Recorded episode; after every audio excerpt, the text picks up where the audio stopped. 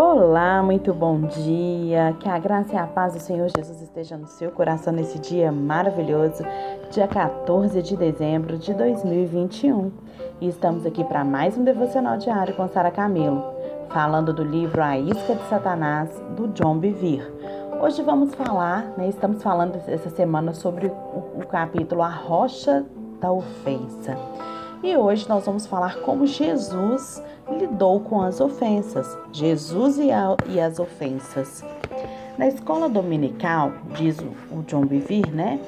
Jesus é geralmente apresentado como pastor carregando a ovelha perdida em seus ombros de volta ao aprisco. Ou talvez abraçado com as crianças, dizendo: Eu amo vocês. Jesus verdadeiro, mas não a imagem completa. Este mesmo Jesus atacou os fariseus por causa da sua justiça própria. Serpentes, raças de víboras, como escapareis da condenação do inferno? Mateus 23, 33. Virou à mesa dos mercadores do templo e os expulsou. Disse ao homem que poderia enterrar seu pai antes, antes segui-lo. Que queria enterrar o seu pai antes de segui-lo. Deixai os mortos sepultar os seus próprios mortos. Tu, tu vai e prega o reino de Deus. Lucas 9, 59 e 60. A lista não termina por aqui, mas vai bem além. Uma análise mais detalhada do ministério de Jesus revela um homem que ofendeu muitos durante o seu ministério. Vamos ver aqui alguns exemplos durante essa semana tá bom? Então, primeiro aqui que nós vamos ver é Jesus ofendeu os fariseus. Em várias ocasiões, Jesus confrontou e ofendeu seus líderes, os líderes do, dos fariseus. Porque foram ofendidos, eles o mandaram para a cruz. Eles o odiavam, mas Jesus os amava o suficiente para falar a verdade. Hipócritas, Bem profetizou Isaías a vosso respeito, dizendo: Este povo honra-me com os lábios, mas o seu coração está longe de mim. Mateus 15, de 7 a 8. Essa afirmação os ofendeu. Note o que os discípulos de Jesus lhes perguntaram imediatamente após a afirmação.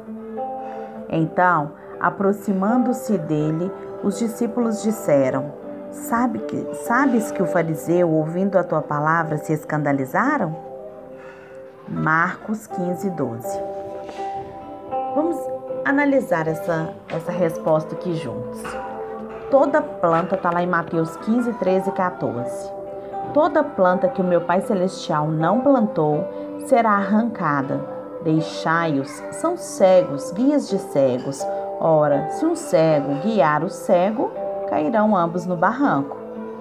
Jesus mostrou que as ofensas iam, na realidade, eliminar aqueles que não são realmente plantados por seu Pai. Algumas pessoas podem fazer parte de uma igreja, de um ministério e não serem enviadas por Deus ou não serem de Deus. A ofensa que vem quando a verdade é pregada revela os seus reais motivos e causa a eliminação deles. Quando visito outras igrejas, testemunho muitos casos de pastores que sofrem com a perda de pessoas que foram embora, tanto funcionários como membros. Na maior parte dos casos, as pessoas ficaram chateadas por causa da verdade que foi pregada e que confrontaram com o estilo de vida delas. Então, tornam-se críticos de todos os aspectos da igreja e assim elas vão embora. Para que os pastores agradem a todos, tem de comprometer a verdade. Eu lhes digo: se pregamos a verdade, ofenderemos as pessoas e elas irão embora. Uma verdade isso. Não lamente pelas pessoas que foram embora quando você falou em amor à verdade, mas continue a alimentar as que Deus enviou.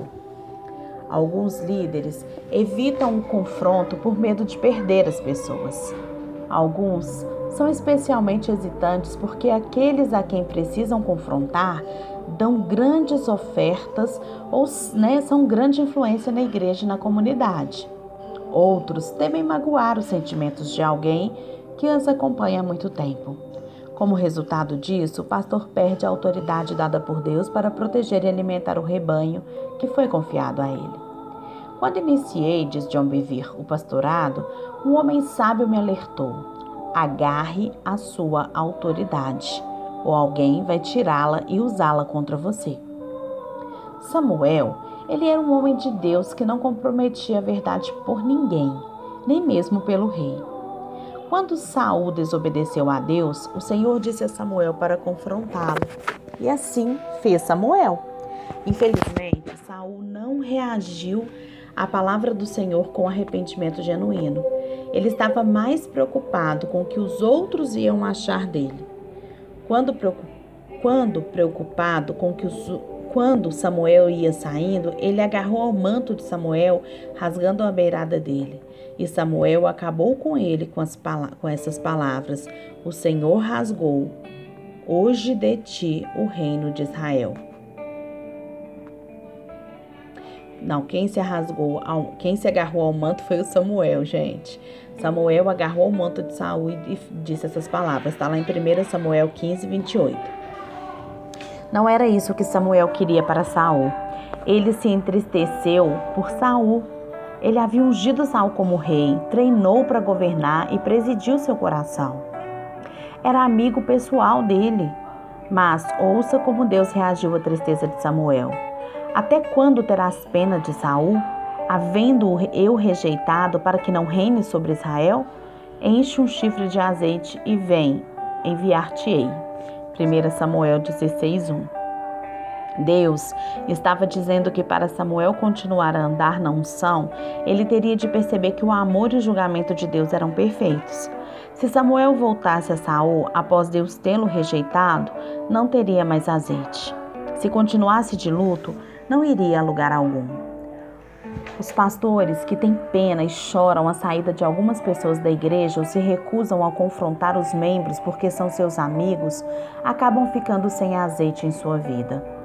Alguns ministérios perecem, enquanto outros simplesmente fingem estar vivos. Sem saber, optam pelo relacionamento com os homens em detrimento do relacionamento com Deus. A Bíblia não registra que Jesus reagiu aos homens que o abandonaram. O seu maior prazer era fazer a vontade do seu Pai. Fazendo isso, beneficiaria um número maior de pessoas. Nunca me esquecerei de quando, diz John Bevere, estava pregando em uma determinada denominação cheia de espíritos, de espírito, do Espírito Santo. Estávamos junto ainda quase um ano. E o primeiro domingo pela manhã, preguei uma mensagem bastante simples de arrependimento e volta ao primeiro amor. Senti uma certa oposição, mas sabia que era a mensagem que deveria pregar. E após o culto, o pastor me disse: Deus me revelou o que você pregou esta manhã, mas acho que o meu rebanho não estava pronto para isso. Minha esposa sentiu que o Espírito Santo a incomodava a perguntar: Quem é o pastor dessa igreja? Você ou Jesus? O pastor abaixou a cabeça. O Senhor me disse exatamente isso um mês atrás.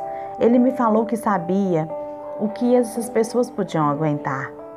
Ele nos falou que pelo menos um terço de sua igreja era composta de pessoas da velha guarda que não queriam mudanças na ordem do culto, música ou pregação. Nós os encorajamos a ser forte e a obedecer ao Senhor. Pregamos mais quatro vezes naquela igreja. Cada uma era mais difícil que a outra. Quando fomos embora da cidade, sentia como se tivesse um saco de areia no meu estômago. Não conseguia compreender, sentia-me cada vez mais pesada e desconfortável. Geralmente, quando saio de uma igreja, a alegria toma conta do meu coração e não sabia o que estava de errado ali. Quando finalmente fiquei a sós com o Senhor, perguntei-lhe: Pai, o que, que eu fiz de errado? Por que, que eu não tenho, por que eu tenho este fardo, fardo pesado no meu espírito? Será que usurpei a autoridade do pastor? Ele simplesmente me disse: sacudiu o pó dos vossos pés. Lucas 9:5. Fiquei chocada ao ouvi-lo dizer isso. Continuei orando e questionando e ouvi as mesmas palavras: sacode o pó dos do, dos vossos pés. Finalmente obedeci e quando minhas mãos acabaram de limpar a sola do segundo sapato, o peso saiu e a alegria entrou no meu coração. Disse maravilhado: Senhor, eles não me atacaram ou nem me chutaram para fora da cidade. Por quê? Ele me mostrou que a liderança e muitas pessoas haviam rejeitado sua palavra. Deles mais tempo pedi. Se, desse, se desses desse mais 50 anos, eles não mudariam. Já estão decididos em seu coração. Eu sabia que o líder resolveu optar por manter a paz, comprometendo a obediência a Deus. Ele tinha a forma e não a substância. Em outras palavras, ele tinha a aparência de estar cheio do Espírito Santo e, mesmo assim, faltava-lhe poder ou presença de Deus. Mais tarde, ouvi que ele havia pedido demissão do cargo de pastor que, e a igreja se diluiu. Jesus, ele não era controlado pelas pessoas. Ele falava a verdade, mesmo que isso significasse um confronto e uma grande ofensa. Se queremos a aprovação dos homens, queridos, a unção de Deus não pode nos encher. Isso é fato.